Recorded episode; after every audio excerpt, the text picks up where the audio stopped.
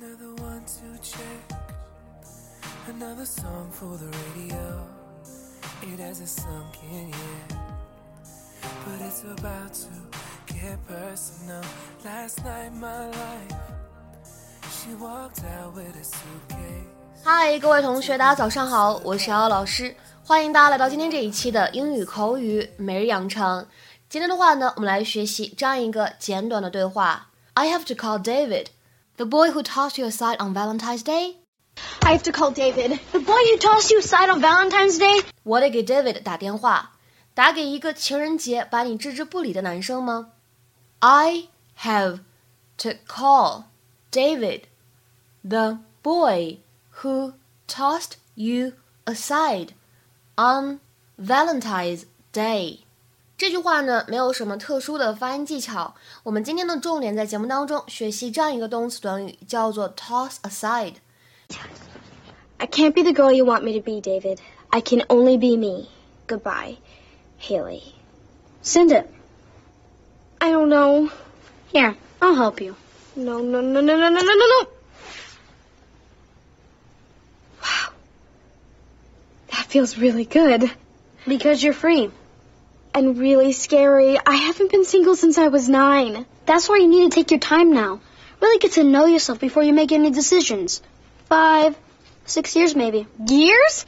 I have to call David. The boy who tossed you aside on Valentine's Day? No. You deserve better, Haley. A dreamer. A poet. Wait for him. He may be closer than you think. 这样一个动词短语呢，它的字面的意思是把什么什么东西扔在一边，to throw somebody or something to one side。比如说下面呢，看一下这样的两个例子：He tossed aside the paper in disgust when he read the news。当他读到那篇新闻的时候，心生厌恶，把那份报纸扔到了一边。He tossed aside the paper in disgust when he read the news。再比如说第二个例子。Fred tossed the can aside, and Alice picked it up. Fred 把那个易拉罐扔在一旁，Alice 把它捡了起来。Fred tossed the can aside, and Alice picked it up. 那么这样一个动词短语 toss aside，它的引申意味就是把某物或者某人置于一旁，不予理会，或者我们说抛弃、丢弃某人或者某物。To discard, reject, or abandon someone or something. 下面呢有两个例子。 Number one, he has such an amazing job opportunity lined up, but he tossed it aside so he could spend the year traveling in Japan.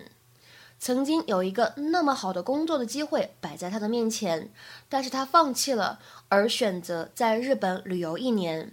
He has such an amazing job opportunity lined up, but he tossed it aside so he could spend the year traveling in Japan. Number two, once she became famous, she tossed aside her old friends. 她出名了以后，就不再和那些老朋友们来往了。Once she became famous, she tossed aside her old friends. 今天的话呢，请各位同学尝试翻译下面这样一个句子，并留言在文章的留言区。I thought the connection we had was genuine, but she tossed me aside like an empty wrapper the moment she started feeling bored. I thought the connection we had was genuine, but she tossed me aside like an empty wrapper the moment she started feeling bored. 这样一个句子应该如何来理解呢？